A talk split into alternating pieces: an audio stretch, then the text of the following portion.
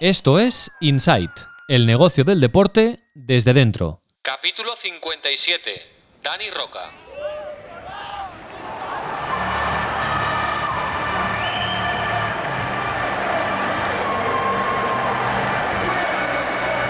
Inside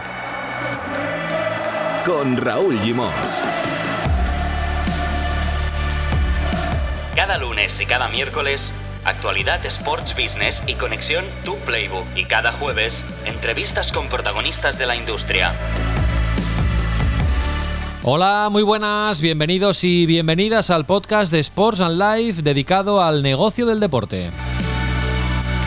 Nuestro invitado de hoy nos espera en Valencia porque fue allí donde en 2013 nació Blinkfire, una empresa tecnológica, Sportec, que ha conseguido afinar un sistema que mide y evalúa la presencia de las marcas en las redes sociales a través de su aparición en vídeos y fotografías. Es decir, es una herramienta que permite evaluar el retorno, el impacto de una inversión en patrocinio en el mundo del deporte. Una gran idea, un gran invento que nos va a explicar con más detalles el vicepresidente de la compañía para España y LATAM, Dani Roca. Os eh, recuerdo que podéis ver y escuchar las entrevistas de Insight Sports Business en el canal de YouTube de Sports and Life. Os dejamos el enlace en las notas del capítulo y también os dejamos los enlaces de dos podcasts que producimos desde Sports and Life. Uno ya lo conocéis, El Fútbol de Todos, una producción de Sports and Life para CaixaBank Football Experience y a partir de esta semana también producimos junto a David Blay, periodista valenciano, el podcast Smart Connections, que se emite en los canales de CaixaBank Connect. Os dejamos los enlaces para que podáis chequear estos podcasts que producimos con todo el cariño del mundo desde Sports and Life. También en las notas del capítulo encontraréis nuestro correo electrónico insight@sportsandlife.com.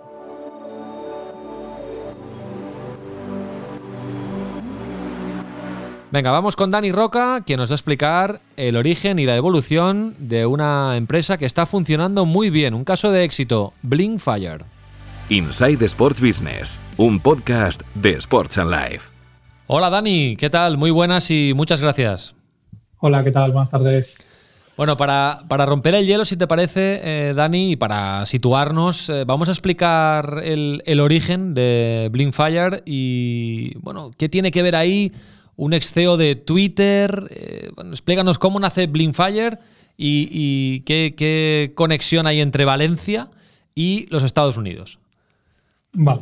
Pues bueno, por poner un poco en antecedentes, eh, Blinkfire tiene dos, tiene dos fundadores, Steve Olekowski y, y, Juan Luis Hortelano. ¿no? Juan Luis y Steve eh, colaboraron en proyectos anteriores y son los dos unos fanáticos del mundo del deporte y siempre se les quedó un poco en el debe hacer algo en el entorno deportivo. ¿no?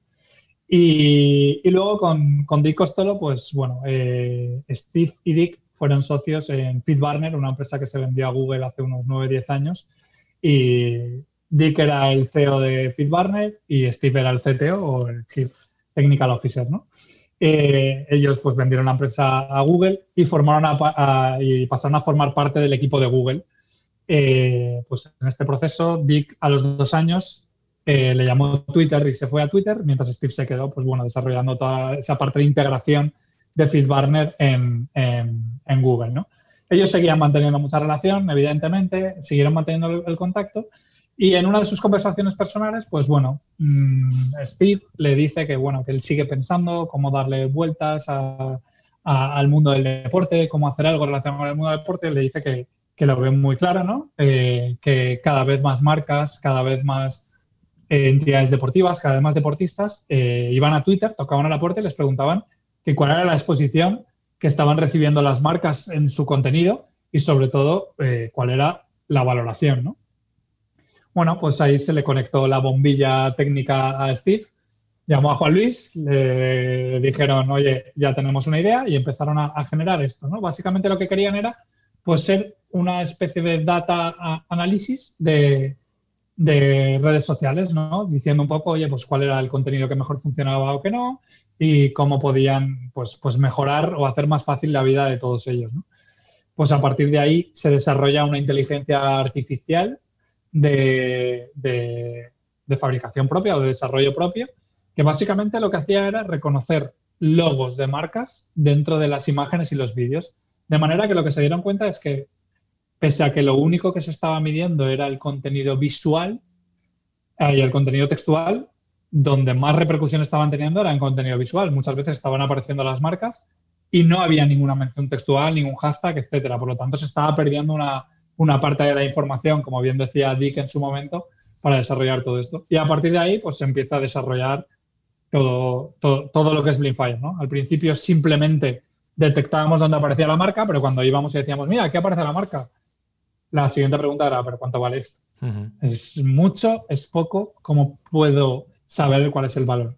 Desarrollamos metodología de, valoración y a partir de ahí pues, se fueron desarrollando un montón de, de, nuevas features que, que han ido haciendo lo que nosotros llamamos la vida más fácil a los usuarios. Imagínate pues nosotros hace seis años, cuando íbamos a tocar una puerta, algunos de ellos decían, qué pasada esto que nos estáis diciendo, pero ¿para qué sirve? O sea, sí, me gustaría saber esto, pero no le veo, no le veo algo práctico, es decir, las marcas les da igual lo que aparecen, esto, y a día de hoy todo el mundo tiene un departamento digital, todo el mundo, muchas entidades tienen un departamento digital, todo el mundo tiene redes sociales, absolutamente todas las entidades deportivas, aún hace cinco años, algunos hace menos. El Getafe entró hace apenas tres años en, el mundo del social media.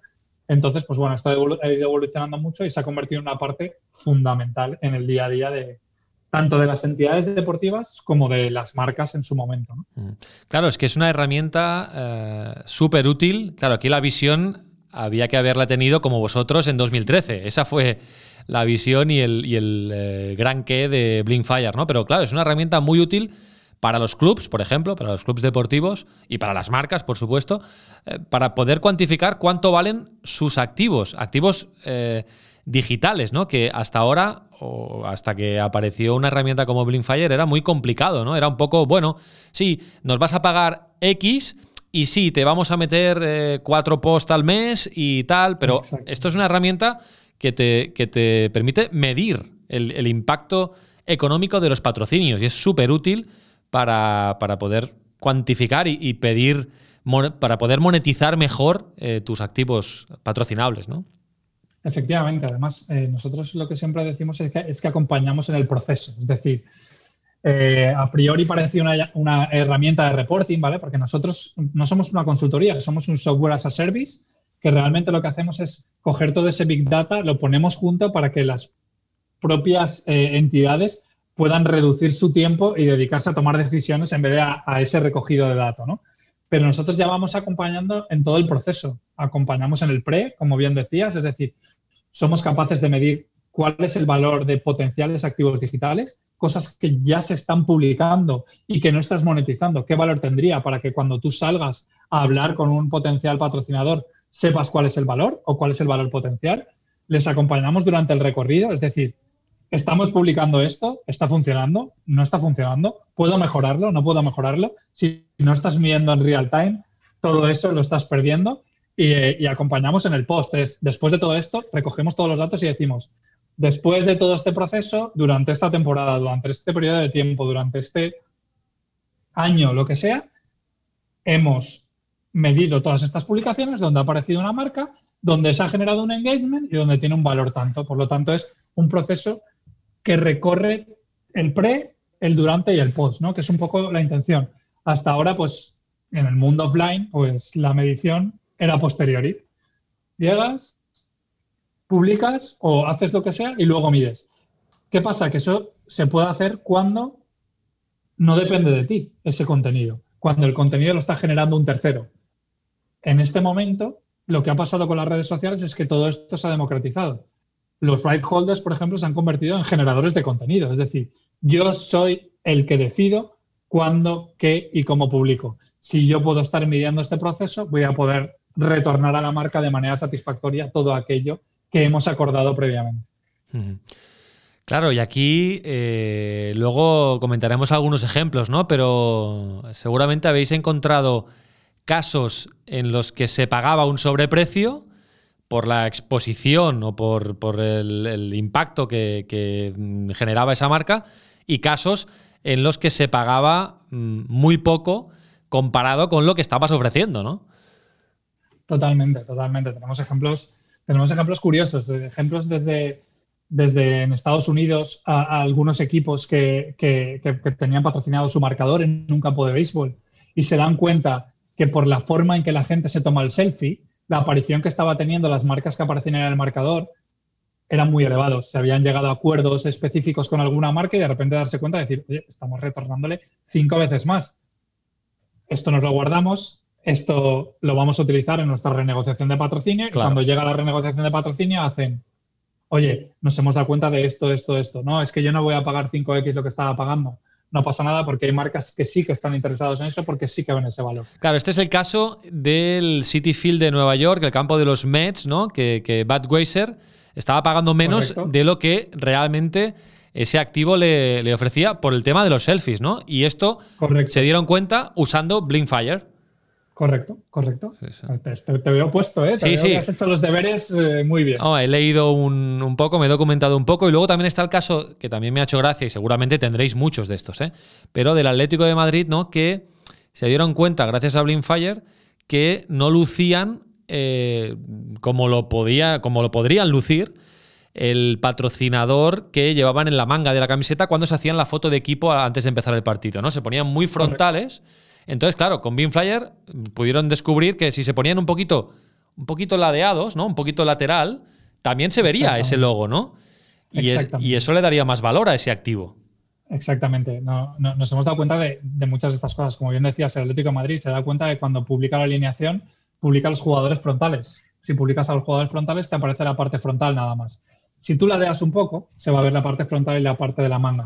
Al final, ¿esto qué quiere decir? Que vamos optimizando los recursos que tenemos para generar más exposición a las marcas. Al final, estás publicando una imagen igual, están apareciendo patrocinadores, en una aparecen dos y en otra tres. Por lo tanto, el que estaba perdiendo la exposición aquí, lo que están haciendo es optimizar. Pero ya no solo eso, la evolución que ha sufrido cuando, cuando están publicando las alineaciones, que por cierto se ha convertido en un activo digital, que se, puede medir, porque ya no es solo la exposición que reciben los activos offline en este activo, sino que además es un activo patrocinable. Por lo tanto, podemos ver que en, una alineación, por ejemplo, ponemos la, del Barça, que aparece Pro Evolution Soccer en su momento dado, o Rakuten ahora, etcétera, como el patrocinador del activo digital es Rakuten, pero aparte puede aparecer otras otras marcas. Por lo tanto, lo que estamos haciendo es incrementarlo, incrementando el valor de, las publicaciones.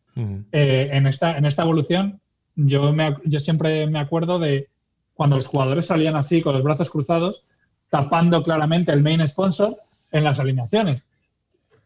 Que era una posición natural, pero ahora ya no está natural. Ahora ya nadie cruza los brazos así.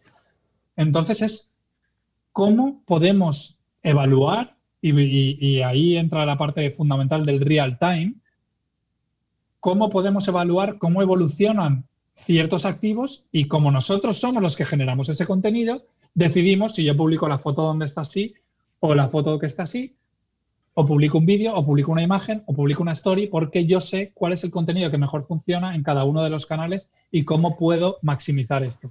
Y esa es una parte fundamental. Hemos llegado a ver también, ponerte ejemplos, el ejemplo del Celtic. El Celtic eh, Dafabet le, patrocinaba. Dafabet se empeñó un año en que la marca debería aparecer en dorado. La marca en dorado no tenía visibilidad, no se veía, pero no es que no se veía en, digital, es que yo he estado presente en un partido en primera fila, invitado por, por el Celtic, e intentaba ver la marca, porque ya el defecto profesional me hace que yo sea lo que llamamos un brand spotter. Brand spotter es nuestra inteligencia artificial que detecta, y yo soy un brand spotter humano, ¿no? Que siempre estoy diciendo, se ve, no se ve, vale, no tiene visibilidad, se ve parte, esto lo podían haber mejorado. Pues intentando fijarme para ver de Alphabet, no se ve, no se veía. Entonces dices, ¿cuál es el objetivo de este patrocinio? Porque a lo mejor el objetivo del patrocinio es simplemente vender camisetas donde aparezca dorado. Perfecto, has cumplido. Pero si tu objetivo es dar visibilidad a la marca, que normalmente cuando estás eres un main sponsor, tu objetivo es dar visibilidad a la marca porque no hay clics, ¿no? Hay otros que dicen, mira, es que mi objetivo es un clic, ¿vale? Pues no patrocines la camiseta porque nadie va a clicar en la camiseta, ¿vale? Entonces, dependiendo de tus objetivos, vas a, vas a patrocinar una serie de cosas. Pues e, ellos también al año siguiente modificaron absolutamente esto porque se dieron cuenta que no se veía, que no tenía visibilidad. Ahora estoy pensando que si pasáramos el Blinkfire por el vídeo que se puede ver en YouTube, eh, aparecería Mikakus, que siempre lo tengo aquí a mi lado, que es la, marca de sneakers eh, vinculada a Sports and Life, y detrás tuyo aparecería de vez en cuando, según cómo te mueves, Dani, eh, Dodge Telecom, que tienes una camiseta del, del Bayern de Múnich, y otra marca que esta camiseta. prima, que es el, sponsor de, la parte trasera de la camiseta de la Fiorentina. Ah, perfecto. Fiorentina y Bayern de Múnich. y también Blinkfire, que tienes allí también un. Exacto. Ahí. Exacto. Entonces esto aparecería y, vosotros me diríais pues el, impacto. Porque ¿cómo, ¿cómo. A ver, es que tengo, claro, tengo muchas preguntas. ¿Qué Vamos a hablar, empezar por la tecnología. ¿Qué tecnología usáis para monitorizar las redes y cuántas redes sociales controláis? Porque claro, mm, esto es infinito casi. Esto es infinito. Mira, eh, vamos a empezar primero por la segunda pregunta, que casi que es, que es, más sencilla. ¿no? Al final, nosotros prácticamente monitorizamos todas las redes sociales. Y voy a entrecomillar todas porque, porque es, como tú dices, ¿no? Van apareciendo y vamos evaluando, ¿vale? Nosotros, pues, evidentemente, Twitter, Instagram, Facebook, YouTube, esas claramente.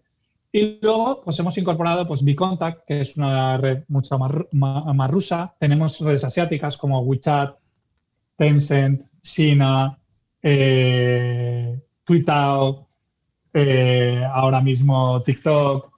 Vamos incorporando conforme vamos viendo. Eh, por ejemplo, trabajando con entidades, pues nos preguntan cuando se puso de moda Snapchat oye, ¿podéis monitorizar Snapchat?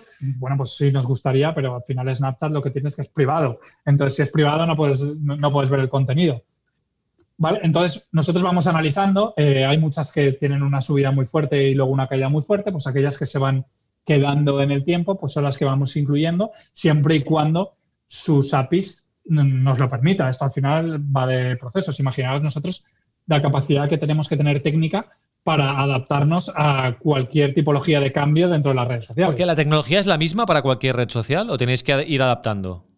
Nosotros al final lo que, lo, que hacemos es tenemos conectores que van a sus APIs, que es lo que nos permite bajar el contenido y al final, una vez tenemos bajado el contenido, la tecnología que se aplica es la misma. Es la misma, al final es en, texto es analizar el texto, en imagen es analizar la imagen y en vídeo el vídeo. El texto es bastante más sencillo porque al final es cadenas de palabras. Y entre la imagen y el vídeo lo que tenemos es eh, una inteligencia artificial que hemos desarrollado internamente con una serie de parámetros que lo que hace es, es como un niño. ¿vale? Nosotros le vamos poniendo ejemplos de marcas y lo va identificando y los va, los va comparando con cada una de las imágenes y los vídeos. Entonces es brutal cómo es capaz de, de identificar, por ejemplo, aparece Nike blanco sobre azul y de repente, pues blanco sobre rojo no lo detecta porque es un patrón que no tiene. Entonces nosotros tenemos que ir alimentando a base de ejemplos para que él vaya aprendiendo. Una vez aprende, pues, pues lo va haciendo. Luego ya no eso, sino imagínate la precisión que tiene que tener que el logo de Nike pues, puede ser perfectamente una arruga, es decir, y de repente hay una arruga, y esto nos ha pasado en infinidad de ocasiones, mientras estábamos entre la inteligencia artificial, que de repente una arruga que claramente nosotros no, porque sabemos que no, pero una, inteligencia automatizada dice, vale, esto es Nike. O sea, sigue el patrón, es esto así, vale, pues le tenemos que enseñar que esto no es, ¿vale? Entonces, toda esa evolución es la que vamos eh, haciendo. Em, claro, tenéis, eh, empezasteis en 2013, eh, ahora tenéis muchos clientes, ahora lo comentamos, en la liga, en la NBA, bueno, en todo el mundo. Pero explícanos un poco cómo, cómo ha ido la evolución de Blinkfire en estos 7, 8 años, cómo ha cambiado la compañía y, eh, bueno, cómo está estructurada ahora mismo, cuál es la, facturación, el volumen de negocio, el, equipo. Eh, danos más detalles de, cómo, de cómo sois, cómo trabajáis. Pues como te puedes imaginar, en 2013, pues básicamente lo que estaba es la idea y lo que hacía falta es tener un producto, ¿vale? Entonces, casi todos los recursos que se tenían, que tampoco eran muchos, que era Steve especialmente, que es nuestra, nuestro CEO, pero aparte es la, mente técnica que, que, hizo empezar a girar la rueda. ¿vale? Entonces teníamos parte técnica que lo que estaba haciendo es desarrollar el producto. Cuando ya teníamos un producto que podíamos salir, por, por lo menos a ofrecer, ¿vale? Pues sería más o menos el 2014, finales de, 2014, En finales de 2014, pues eh, teníamos un par de personas en Estados Unidos y entro yo para desarrollar un poco el mercado europeo. pues bueno, en esta evolución, pues nosotros salíamos, mostrábamos lo que teníamos, la gente decía, oye, pues mira, esto es súper interesante, la verdad es que está muy chulo, pero ¿cómo lo aplico? Es decir, yo no tengo, yo no tengo presupuesto para invertir en esto, yo, bueno, lo veo, pero no le veo la aplicación práctica, etcétera. Pues había entidades que no tenían todavía redes sociales. Eh, y muchos de ellos lo que hacían era incorporar como parte de su patrocinio, pues decían, pues yo te pongo lo que apareciese ahí, era casi un regalo, ¿no? Era, pues bueno, está ahí, pues toda la aparición, etcétera. ¿Qué pasa? Que conforme hemos ido evolucionando, pues eh, la gente cada vez ve más esto y nosotros pues cada vez pasamos más de ser un commodity, decir, oye, pues esto es algo que, bueno, pues si lo tengo bien, pero bueno, a ser algo que es una obligación de tener, ¿vale? Pues cuando yo entré en la presa, como te puedes eh, imaginar, teníamos cero euros de facturación y ahora pues estamos en, algunos millones de dólares, ¿no? Entonces, ¿cómo, cómo vamos evolucionando de, eso a nada? Yo empecé, por ejemplo, y para que veáis también cómo esta tipología de empresas pues apuestan mucho por, por lo por aquella gente que se ha vinculado en el proyecto en, esas early stages, ¿no? ese, principio, ¿no? Es decir, yo empecé como la parte responsable, que al final estaba yo para vender en toda Europa, y ahora mismo pues soy el Vice President of Sales, ¿no? De, toda la compañía, ¿no? Coordinando toda la parte de ventas, tanto de Estados Unidos como de Europa, como a nivel mundial, ¿no? Y, esa, esa parte es, es, la bonita, ¿no? Ver también cómo, cómo los mercados son muy diferentes, es decir, al final al principio teníamos dividido mercado europeo y mercado norteamericano prácticamente. ¿no? Eh, el europeo lo juntábamos con Latinoamérica por un, aspecto idiomático y al final te das cuenta que pese que el mercado europeo es un mercado único, es un mercado con muchas culturas diferentes. Es decir, nos teníamos que topar con distintas personas en distintos países que sí, que éramos Europa, pero que cada uno era diferente, ¿no? Eh, lo mismo pasa en, Latinoamérica, que comparten idioma, pero luego cada cultura es muy distinta. Sin embargo, el mercado americano era más homogéneo, ¿vale? Es un mercado muy grande, pero más homogéneo. Si cruzabas a, Canadá, pues también cambiaba un poco, ¿no? Entonces, ¿qué pasa? Que el mercado europeo era muy volátil en el sentido de que nos teníamos que adaptar a muchas formas diferentes, mercados potenciales un poco más pequeños a lo mejor, pero muy diferentes. Tú te ibas a Alemania, por ejemplo, y en Alemania Twitter prácticamente no se usa. Entonces, claro, las valoraciones que se hacen son muy distintas porque Facebook e Instagram tienen mucho más valor. Sin embargo, te vas a Latinoamérica y Facebook es el rey todavía. ¿no? Entonces, la valoración que se produce ahí o la exposición que se produce ahí es mucho mayor. Y, luego van las nuevas redes que se van creando, etcétera. Entonces, esto hace que tú te tengas que adaptar mucho. Evidentemente, tenemos una parte técnica. Yo siempre digo que el alma mater de Blinkfire mm, no somos nosotros que salimos a enseñar la parte bonita, sino toda esa parte detrás que se ha evolucionado, esa magia que, van haciendo, eh, nuestro equipo técnico es brutal. Es brutal por, lo que te digo, es decir, nosotros podemos pasar de un día a otro a decir, oye, esta parte pasa a ser privada, esto ahora se hace de distinta manera. Empezamos el año y no existen ni los Reels ni Instagram TV. Y de acabamos el año y tenemos una parte nueva. Y todo esto lo tenemos que incorporar porque enseguida nos llaman a la puerta y decir, oye, es que los datos de Instagram TV no están. No, es que la API de Instagram, que es Facebook, todavía no ha desarrollado nada para que nadie pueda extraer esos datos. Por lo tanto, no lo tenemos. Entonces, imagínate la capacidad de adaptación que tenemos que tener. Eso sí, un equipo técnico top es imposible. Mm. No, no, la la actualización es, constante. Em, Dani, antes comentabas que, mm, eh, actuáis como un, como un SaaS, como un software as a service. Em, entonces, ¿cómo funciona la relación con los clientes? Por ejemplo, tenéis muchos acuerdos, bueno, tenéis un acuerdo con la liga, por lo tanto, dais servicio a, los clubes de, la liga española. ¿Cómo, cómo, ¿Cómo es la relación con los clientes? ¿Les dais la herramienta y ellos procesan los datos? ¿O les hacéis un reporte eh, cada X tiempo y les cobráis un fee? Y ¿Cómo, es la relación del intercambio de, información y luego también económica? ¿Cómo es? Nosotros tenemos distintos, distintos eh, niveles, ¿no? Eh, el, software as a service como, como, como concepto es yo te pongo en tu mano todo lo que necesitas para que tú te lo extraigas, ¿vale? es cierto que muchas entidades no tienen capacidad o no quieren hacerlo internamente, entonces pues se les puede ofrecer lo que llamamos Customer Success, ¿vale? Que es un departamento que tenemos internamente, ¿vale? Que les ayuda a sacar el máximo rendimiento y que en algunas ocasiones, pues les ayuda a hacer esa tipología de informe. La realidad es que la herramienta proporciona unos datos y una facilidad para extraer esos informes que no es necesario decir, oye, señores de Blinkfire, te voy a pagar un extra por tener estos informes porque con apretar un botón tienes el informe que necesitas, ¿no? Incluso nuestros informes se pueden descargar tanto en Excel como en PDF como en PowerPoint. Es decir, ya hemos desarrollado la posibilidad de que con unos templates que están ahí se desarrollen y se descarguen toda la información de manera que la pueden descargar para compartirla internamente o para compartirla externamente con algún patrocinador. Entonces, como software as a service, el concepto normalmente es ellos hacen, tienen todo en sus manos para poder hacerlo, pero sí que es verdad que en ciertos momentos pues hacemos un acompañamiento de algo, pero es una parte muy, muy, muy, muy, muy, muy pequeña, pero porque no les hace falta. Al final prácticamente estarían diciendo, eh, te pago porque tú aprietes el botón y a veces eso sería un poco absurdo.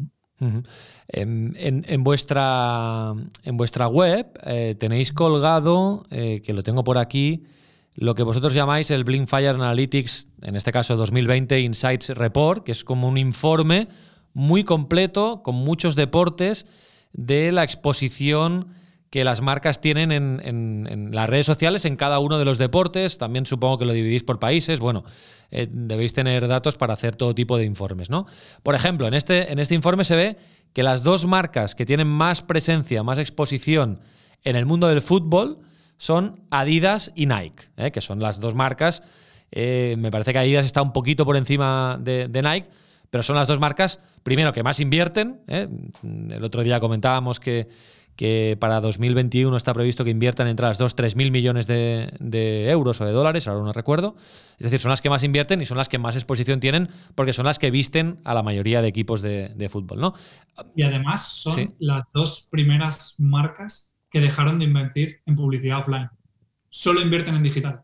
O sea que tiene sentido. Sí, sí, claro, totalmente. Totalmente. Lo que, lo que, la, reflexión que yo iba a hacer es mm, que, aunque sea, digamos, un patrocinador técnico, porque son los que visten a los equipos, y digamos que el logo es pequeñito comparado con el main sponsor, mm, no sé si tenéis estudiado que, o sea, el impacto comparado con el main sponsor, el impacto que tiene visual en las redes sociales el, patrocinador técnico? ¿O es simplemente por volumen? Porque patrocina a tantos equipos que están ahí arriba. La parte de ahí es claramente por volumen, ¿vale? Es claramente por volumen. Claro, el ejemplo, perdona, es Rakuten, ¿no? Que solo sponsorizando al Barça como main sponsor está, pues quizá en la posición número 5 o 6.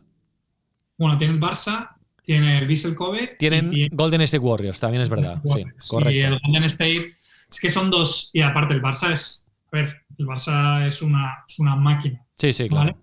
Y luego, por seguir un poco mm, el hilo de que decías, lo de los sponsors técnicos, que has dado una clave muy importante, es decir, el retorno que tienen, que tienen las marcas, ¿vale? Eh, dependen de, de si son visibles o no, ¿vale? Es decir, esa visibilidad es cierta que ahora lo que estamos haciendo es targetear por dispositivo. Es decir, una misma imagen en un ordenador de sobremesa lo veríamos claramente Nike, en un móvil probablemente no, no por resolución, porque la resolución es buena, sino por tamaño, ¿vale? ¿Qué estamos haciendo ahora? Y, forma parte de esas mejoras y, tu pregunta viene perfecta para, para, comentar esto, ¿no? Es decir, lo que vamos viendo es que, perfecto, antes lo único que teníamos en cuenta es si el tamaño de la imagen, sin, sin interpretar en qué dispositivo, los píxeles que tenía la marca eran suficientes para tener visibilidad o no, ¿vale? Eh, en mobile o en, publicidad digital, una vez la marca tiene suficiente tamaño y suficiente porción de visibilidad, se considera un impacto. Ya no es, ostras, que si mide 10 y la otra mide 8, pero ambas son visibles, esta tiene 10x y esta 8x. Eso no se da, ¿vale? Eh, el impacto tú lo estás recibiendo sí o no, es algo más binario, ¿vale? Eh, me refiero sobre todo en imagen, ¿vale? En vídeo tenemos otros patrones que, entran en juego, ¿vale? Entonces, lo que sí que estamos teniendo ahora en cuenta es, vamos a ver, si Instagram, el consumo de Instagram es el 98% en dispositivo móvil, lo que tendremos que tener en cuenta a la hora de dar visibilidad a una marca en Instagram será que tenga el tamaño suficiente para ser visible en dispositivo móvil vuelve a cambiar el paradigma. Esto hace un año y medio nadie lo tenía en cuenta, era es visible, ¿vale? Etcétera, ni siquiera nosotros. Ahora entra en, juego este, este nuevo paradigma, ¿no? Entonces, esto es muy importante y como bien dices, probablemente esos valores todavía de exposición todavía se esté teniendo en cuenta, o sea, todavía no se esté teniendo en cuenta el dispositivo móvil, probablemente esos valores variarán si tenemos en cuenta eso. Y dependiendo de la calidad del contenido que publiquen estas entidades deportivas y si el tamaño es suficiente y si son eh, creativos o no, y podemos encontrar eh, muchos ejemplos de gente que es creativa y dice, vale, si yo para dar exposición a mi, a mi main, a, mi sponsor técnico, tengo que hacer fotos más de primer plano, donde se tengan en cuenta, etcétera, lo que voy a tener es que empezar a cambiar y empezar a pensar para ver cómo puedo eh, salvar este gap y que no de repente el año que viene pasemos de estar aquí a estar aquí. Que va a venir la marca y va a decir, oye, ¿qué está pasando que este año estoy recibiendo menos? Claro, porque también tenéis clientes entre las marcas. Sí. Claro. Sí. Es decir, em, Nike, por poner el ejemplo del Barça, ¿eh? se puede fiar de lo que le diga el Barça, del retorno de su inversión eh, después de haber usado la herramienta Blinkfire, pero Nike también puede usar la herramienta Blinkfire para chequear, ¿no? Para comprobar. Y, para comparar. Es decir, como nos suelen utilizar las marcas es en el caso contrario. Es decir, yo patrocino 10 equipos, estoy pagando a cada equipo diferente y voy a ver cómo puedo optimizar la exposición que recibo en digital con cada uno de esos equipos. Aquellos equipos que sí que están midiendo va a ser más difícil meterles un gol, pero lo que sí que pasa es que hay algunos equipos que, por lo que sea, no miden, no están interesados en medir, etcétera. Pues entonces va la marca y dice, yo quiero aparecer aquí, aquí, aquí, aquí y aquí. Ellos dicen, vale, perfecto, pues aquí aparezco, pensando que están haciendo un buen negocio, cuando sin embargo los que están haciendo un buen negocio son los de la marca, porque están eligiendo activos muy interesantes que tienen mucha exposición, donde la marca sale ganando, sin embargo van a seguir pagando la misma cuantía. Nosotros hemos visto cómo incluso algunas marcas han cambiado dentro de, a ver, eh, un activo offline que tiene mucha visibilidad en redes sociales son los entrenamientos. ¿Vale? ¿Quién tiene contenido de los entrenamientos de los equipos? Claro. Los propios equipos, nadie más. ¿Vale? ¿Quién recibe exposición? Las marcas. ¿Quién decide esa exposición? Los equipos. Pero si nosotros nos damos cuenta, y esto pasa muchas veces, cambios de entrenador pueden significar cambios potenciales de la exposición que recibe mi marca. Si un entrenador dice, mira, el tío que hace las fotos solo puede estar en medio campo y aquí. Todas las imágenes van a tener el, el- el mismo entorno. ¿Qué pasa? Que la dificultad de dar exposición a las marcas va a ser mayor. Si yo quiero sacar, unas pocas van a tener exposición. Nos podemos dar cuenta incluso que el corner, que a priori es un panel con menos visibilidad, en esas circunstancias es un panel, un panel con mayor visibilidad. Si yo soy una marca y me doy cuenta de eso, voy a decirle, oye, que sí, que te cambio de detrás de la portería y voy a ir aquí, te voy a pagar menos porque evidentemente es un activo que tú tienes valorado como menos, sin embargo, el retorno que va a obtener es superior. Y entonces estamos jugando a esta partida de ajedrez, ver quién lo mide, quién no lo mide, quién lo controla, quién no lo controla y obtener beneficios. No, y luego la conexión que tiene que haber entre el departamento de marketing, eh, el, el departamento de comunicación, los que hacen las fotos, tal, el primer equipo, el staff. Mm, Ahí tiene que haber una comunicación constante y una pedagogía ¿eh? para hacerles ver también a los jugadores que si optimizan la presencia de las marcas, pues ellos, el club va a poder tener más ingresos y ellos van a poder tener mejores contratos, ¿no? Al final es todo una, toda una cadena. Por eso, fija- fíjate, y, y tú de esto entiendes, es decir, el valor que tiene para los equipos los propios jugadores. ¿Y quién nutre de contenido a los jugadores de los entrenamientos? Los equipos. ¿Y quién puede seleccionar no solo la buena imagen que le voy a dar al jugador, sino que aparezca el patrocinador que a mí me interesa? El equipo. Si nosotros tenemos en cuenta todo eso, vamos a tener un multiplicador que vamos a poder tener incluso en cuenta en nuestras, en, nuestras eh, negociaciones de patrocinio. Vamos a poder decir, vale, yo tengo eso, además tengo un núcleo de jugadores que son capaces de generarme X. Sí, sí. Claro, la cantidad de impactos, fíjate, ¿eh? la, la paradoja, la cantidad de impactos que a través de Blinkfire se pueden comprobar y evaluar que Messi le habrá dado a Nike siendo un tío de Adidas. Muchos más que Adidas. Claro, Muchos más que Adidas. Y Sí. Cristiano, muchos más Adidas que Nike. claro, claro, claro, claro. claro. Eso que Cristiano, y además esto es, esto es brutal, es decir, Cristiano, las imágenes que publica tienen muy en cuenta esto. Es decir, nosotros hemos visto cómo anunciando el- un partido de Champions, con el balón de la Champions, ha posicionado sus manos de manera que tapaba el logo de Adidas del Madrid en aquella época y del balón también lo tapaba. Y, y sin embargo salía con unas gafas Nike que estaban como aquí y daba presencia. Entonces, es decir, son, es tener en cuenta todas estas estrategias para sacar el máximo beneficio y al final es, es todo este equilibrio. ¿no? Al final se entiende, todo el mundo entiende que si que aparezca Messi con algo Nike porque llevan el Barça toda la vida. Eh, un par de preguntas para acabar, eh, Dani. Eh, este sistema, esta herramienta, podría ser muy útil también para la televisión. Ya sé que ahora nos queda un poco prehistoria, la televisión. Pero, pero claro, mm, también las marcas que se anuncian en la U televisiva, que, están allí poniendo eh, vallas, eh, ahora ya no se ponen, ¿no? Pero sí, bueno, también en, campos más modestos se ponen, ¿no? Vallas en los campos y, bueno, la valoración que hace la televisión es, bueno, sí, te vamos a poner aquí una valla, pero tampoco mm, no, se mide, ¿no? El, retorno real. ¿Esto es, es extrapolable a la televisión? A ver, sí se hace, se hace de, pero de, una forma más manual, ¿vale? Es decir, al final, el problema, lo bueno que tiene lo digital y el problema que tiene la televisión a día de hoy es eh, eh, las métricas de digital son 100% fiables. Es decir, aquí no hay trampa ni cartón. O sea, vamos a poder saber en qué minuto aparecía qué marca y cuántas personas estaban viendo. Incluso dentro de esa precisión no vamos a poder ser tan precisos porque si estamos tú y yo y cinco amigos en mi casa viendo el partido, pues va a contar un impacto y a lo mejor son siete, ¿vale? Es decir, vamos a tener cierta pérdida o se van a tener que hacer ciertos ajustes, ¿vale? En televisión, pues hay unas métricas que todo el mundo ha aceptado, que es el share, ¿vale? Y a partir de ahí se toman métricas. Eh, la, parte buena de eso es que todo el mundo las acepta, entonces todo el mundo está de acuerdo. Con la aparición de digital, todo esto se tambalea. ¿Qué pasa? Que la televisión que entendíamos ya no existe, ni, existe para nada más. Es decir, nosotros estamos en el siguiente escalón, es decir, yo oí el, eh,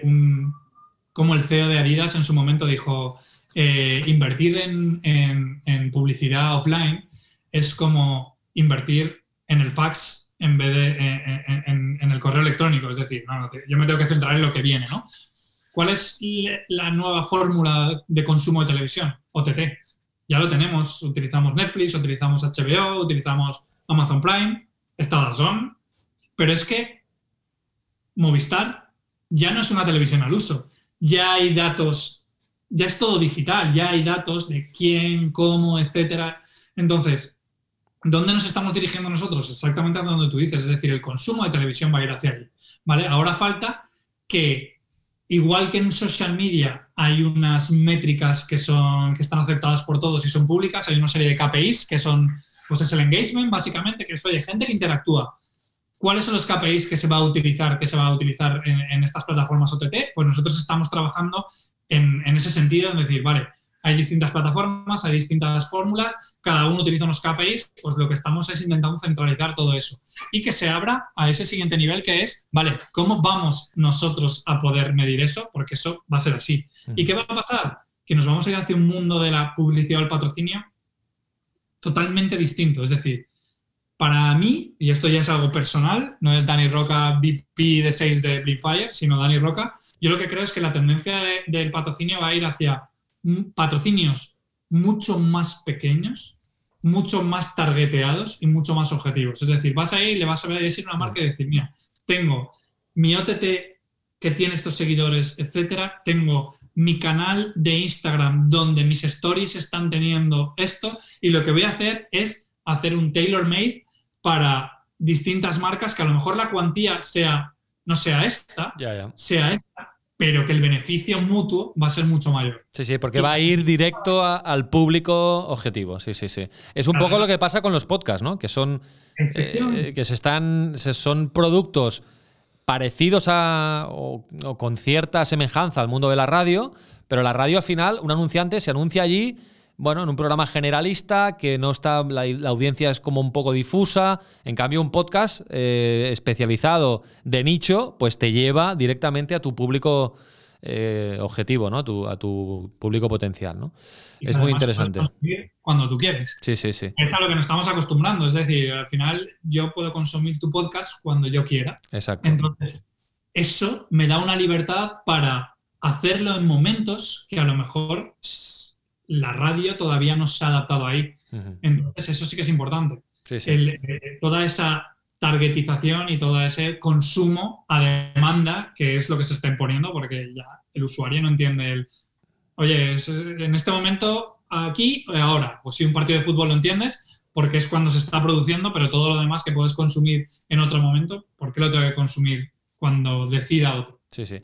Bueno, y la última, hablando de futuro, eh, también estáis en los eSports, porque claro, las marcas también están en los eSports y por lo tanto tenéis que estar. Además, eSports, gaming, eh, universo Twitch, eh, que, está ahora mismo eh, entrando para convertirse en mainstream, claro, ahí tenéis que estar también, porque, porque es que os lo van a pedir las marcas y, y tenéis que estar ahí también, ¿no? Y estáis, vaya.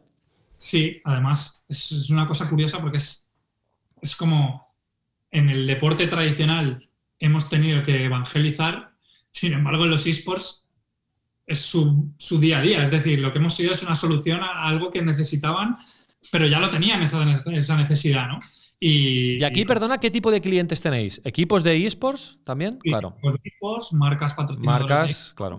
eh, incluso organizaciones eh, tipo Dreamhack, LVP, etcétera. Al final es eh, pues todas las partes, ¿no? Sí, Hay sí. una parte fundamental que todavía que todavía es, es difícil, que son las de los desarrolladores de videojuegos, ¿vale? Que es eh, una parte una parte interesante, ¿vale? Porque ahí hay otro hay otro nicho en el mercado muy interesante, ¿vale? Que Tienen, verdad, tienen, ya. muchos, tienen muchos activos los juegos a explotar.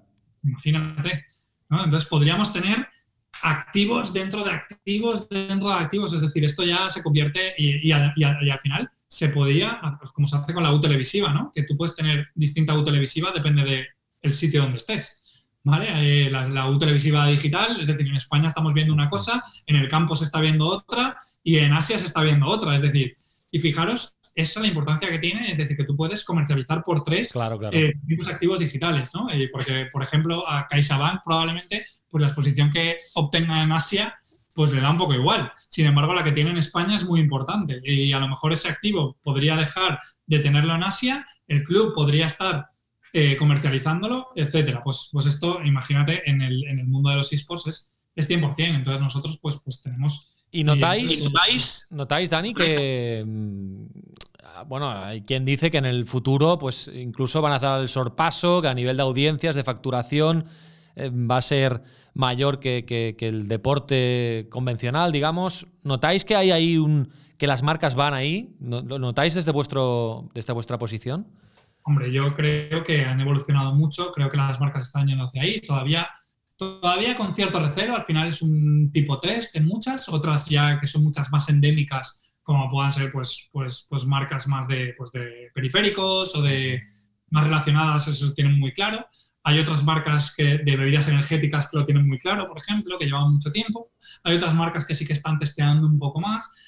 Yo creo que, que son dos mercados que están condenados a, a convivir. Es decir, es que no son excluyentes. La gente dice, fíjate que creo que es más competidor del deporte tradicional el entretenimiento, como pueda ser Netflix Sí. o, o que, que los propios esports, ¿vale? Yo creo que, que conviven. De todas formas, la gente también asocia mucho los esports a juegos de simulación, ¿no? Cuando hablo, nosotros tenemos gente especializada en esports porque al principio pues lo, lo intentábamos gestionar de, igual modo que lo hacíamos con el deporte tradicional y es que es un mercado totalmente distinto. Tenemos personas especializadas en el desarrollo de esports porque hablan un lenguaje distinto. Sí, bueno, y, y hablamos de esports, pero también ahora eh, se habla mucho de creadores de contenido. ¿eh? Que bueno, sí, eh, quizá empezaron en el mundo de los esports, quizá de vez en cuando juegan algún juego, hacen alguna transmisión, algún streaming ah, de algún casteo de algún juego, pero luego pueden, pueden usar su canal de YouTube o de Twitch para, para simplemente hablar con sus fans, ¿no? Y, y eso también.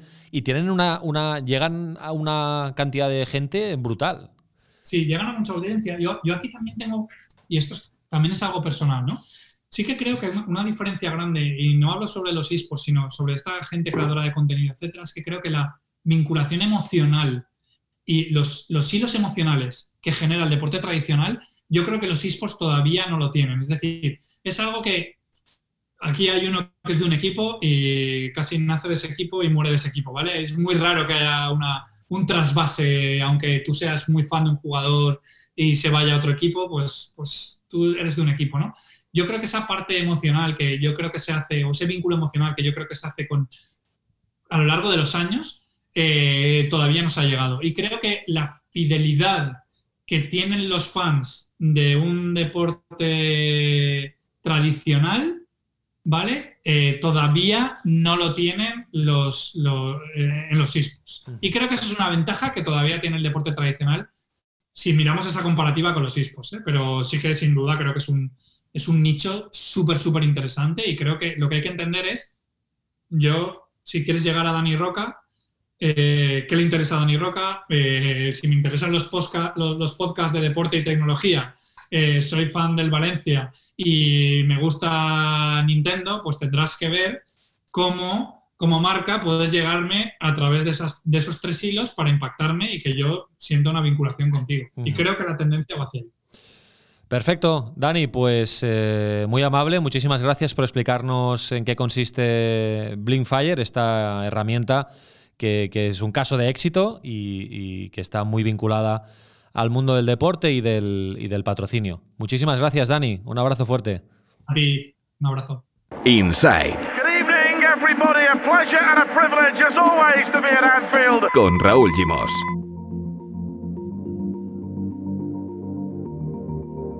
Zona Value Club. Juntos somos más fuertes.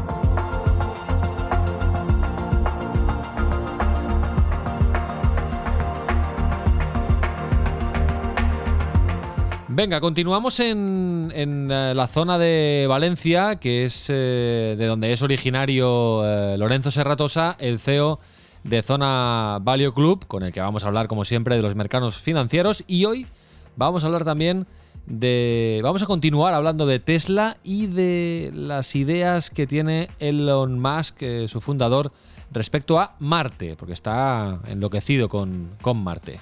Hola Lorenzo, ¿qué tal? Muy buenas. ¿Qué tal? ¿Cómo estamos? ¿Cómo va todo? Muy bien, pues mira, hemos tenido una conversación con un paisano tuyo de Valencia, con eh, Dani Roca de Blinkfire, que bueno, es una Sportec, que es un caso de éxito y que demuestra que el tejido de, eh, empresarial, sobre todo del, del, entorno startup en Valencia, está funcionando muy bien, ¿no?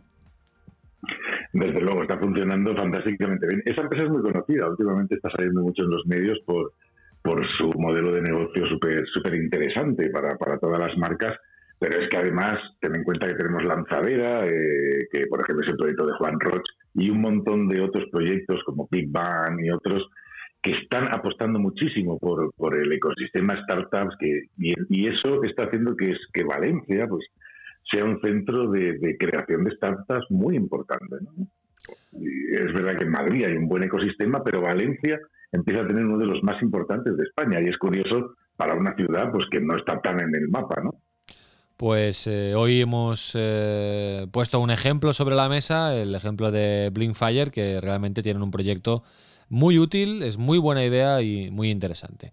Bueno, Lorenzo, em, vamos, antes de hablar de Elon Musk y de, Marte, eh, porque la semana pasada, el último capítulo, hablamos de Tesla. Y, luego, fuera de cuando acabamos la, grabación del podcast, dijimos, tenemos que hablar de, los proyectos que tiene pensando en Marte, Elon Musk. Pero antes de, entrar ahí, de ir a Marte, eh, vamos a los mercados financieros. ¿Alguna novedad durante la semana destacada? Bueno, empezamos a ver eh, quizá una...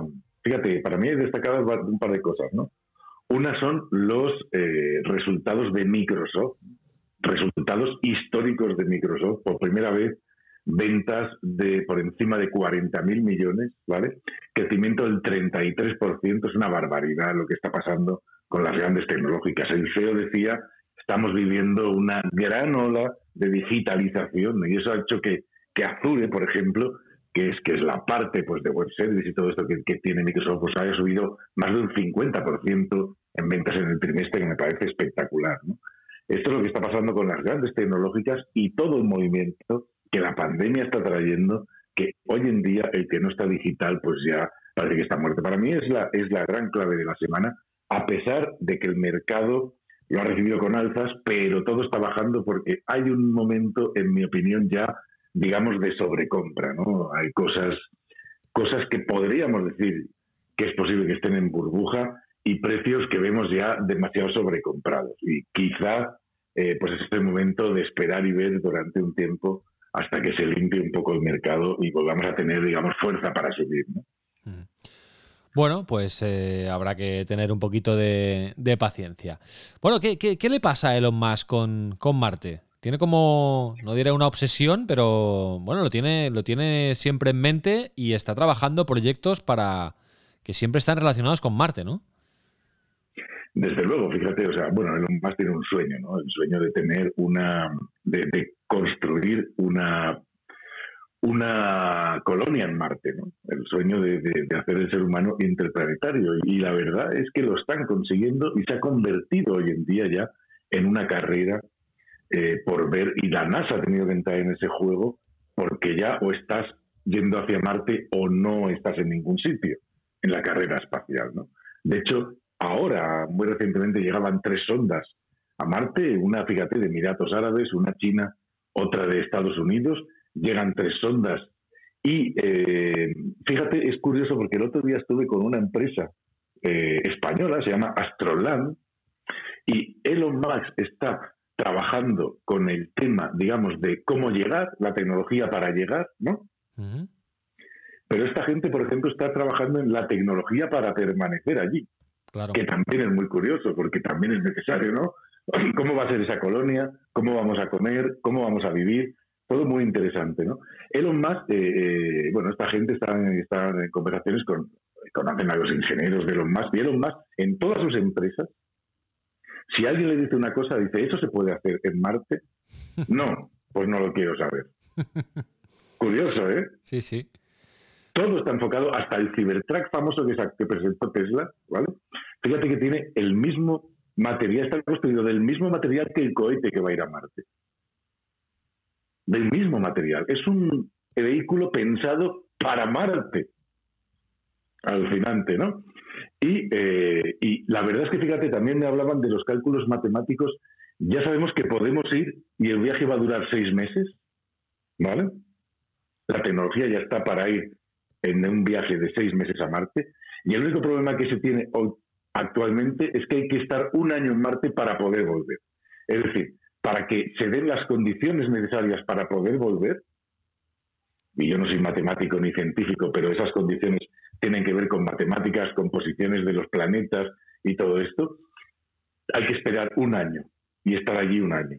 Y ese es el gran reto. Hay dos retos ahora para llegar a Marte. Uno es el reto psicológico de tener que estar dos años y pico pues viviendo de esa manera y luego el reto de permanecer en Marte un año que no es baladí.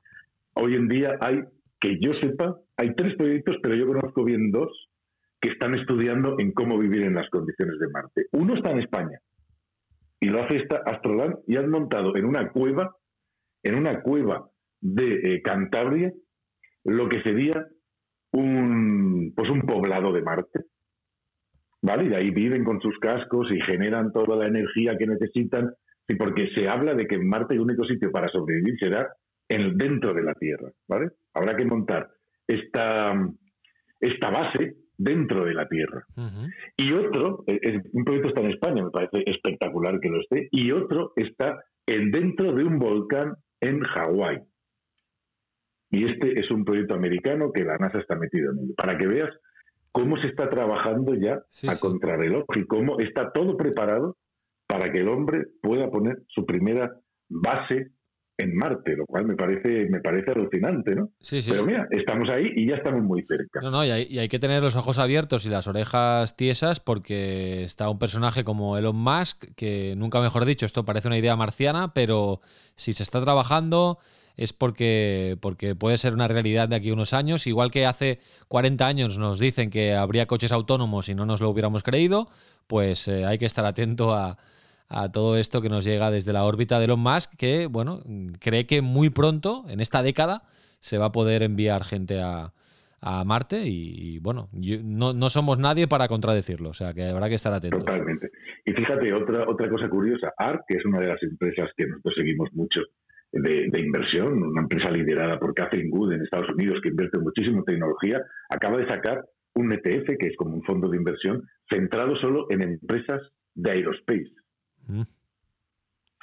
Y hay tanta gente queriendo invertir en SpaceX tantísima gente. SpaceX es la, perdona, es la, empresa, de Tesla, de Elon, Musk, de Elon Musk, exacto. De Elon Musk, destinada a crear los cohetes para ir a Marte. ¿Vale? Y hay muchísimo interés en invertir en esa empresa. Lo, que, lo que más me fascina de este personaje es que, digamos, Tesla no es un proyecto acabado, es, un proyecto encarrilado, con, con mucha capitalización eh, bursátil, con mucho valor y con un futuro espectacular lo comentábamos la semana pasada, que se va a comer ese mercado porque les lleva años de ventaja a, las automovilísticas convencionales, pero o sea, no es un proyecto acabado todavía, porque no ha explotado al 100%, y en cambio el tío ya tiene, ya va, dos pasos por delante, con otro proyecto muchísimo más ambicioso. Y otros, seguro, claro. Y otros, y, otros, y otros que están todos, pero están todos relacionados con la misma idea. Es decir, Tesla está sacando un Cybertruck que tiene que ver con Marte, está utilizando, está, está investigando en materiales para construir los cohetes, SpaceX está haciendo lo suyo y cada uno, y todos están trabajando, fíjate, para una sola idea también. Sí, sí. Cada uno es un negocio, pero para una sola idea, que es llegar a Marte y poder tener ahí una colonia. Me parece alucinante, vamos. Eso a mí me parece alucinante me parece un visionario, ¿no? Sí, sí, sí, sí, realmente interesante, el que está considerado ahora mismo el hombre más rico del mundo, porque, bueno, la capitalización de Tesla es, es, la que es. Muy bien, eh, Lorenzo, por cierto, ¿sabes que tenemos ahora más competencia en el mundo podcast? Que un buen amigo nuestro como Luis García se ha estrenado. Ah, sí, sí, sí, sí, sí, lo vi. Felicidades a Luis, me parece genial. Sí, sí, Estoy súper contento de que haya lanzado su podcast. Mafre está apostando muchísimo por, por dar a conocer el trabajo de los gestores que, están detrás de sus fondos y, por supuesto, Luis es uno de los grandes de allí. Y estoy muy contento y además, bueno, nos va a hacer la competencia a vosotros porque va a enfocarse en el deporte. Sí, sí, sí. bienvenido sea. Exacto, bienvenido sea, por supuesto. Uh, Luis García, le deseamos mucha suerte, que tiene dos oyentes más de, su podcast, que ha estrenado una entrevista con Esteban Granero, que tiene, tenemos pendiente que pase por aquí un día. O sea que. Tenemos pendiente que pase por aquí, tenemos que hablar con él para, para que pase por aquí, sí, sí. Y, y, sí, evidentemente, bueno, Esteban y Luis son grandes amigos y, y, han hecho ya muchas cosas juntos, con lo cual no me extraña. Sí. Y además, todo lo que está montando Granero alrededor de la inteligencia artificial del deporte es súper interesante. Sí, sí, tenemos que hablar con él, eh, pronto lo haremos, segurísimo. Eh, vamos a dejar el enlace del podcast de Luis en las notas del capítulo por si alguien está interesado. Y también información sobre Elon Musk, porque vale la pena leer sobre Elon Musk. A mí me apasiona el tema y sobre todo me apasiona que, que en España, ¿no? que, que pues los empresarios parecen un mal necesario, y, no se apoya el emprendimiento como se debería apoyar a nivel social, mm, ver personas con, este, digamos, eh, estas visiones que encima son capaces de llevarla a la práctica y encuentran los inversores, el soporte y, la, y las posibilidades para llevarlo a cabo, a mí me parece eh, alucinante y espectacular. El caldo de cultivo en el que se pueden producir cosas como ir a Marte. Sí, señor. Hasta la semana que viene, Lorenzo. Un abrazo fuerte. Venga, cuidaros. Chao.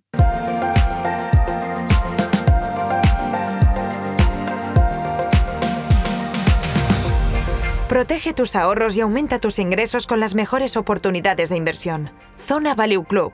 Juntos somos más fuertes. Inside Sports Business. El negocio del deporte desde dentro.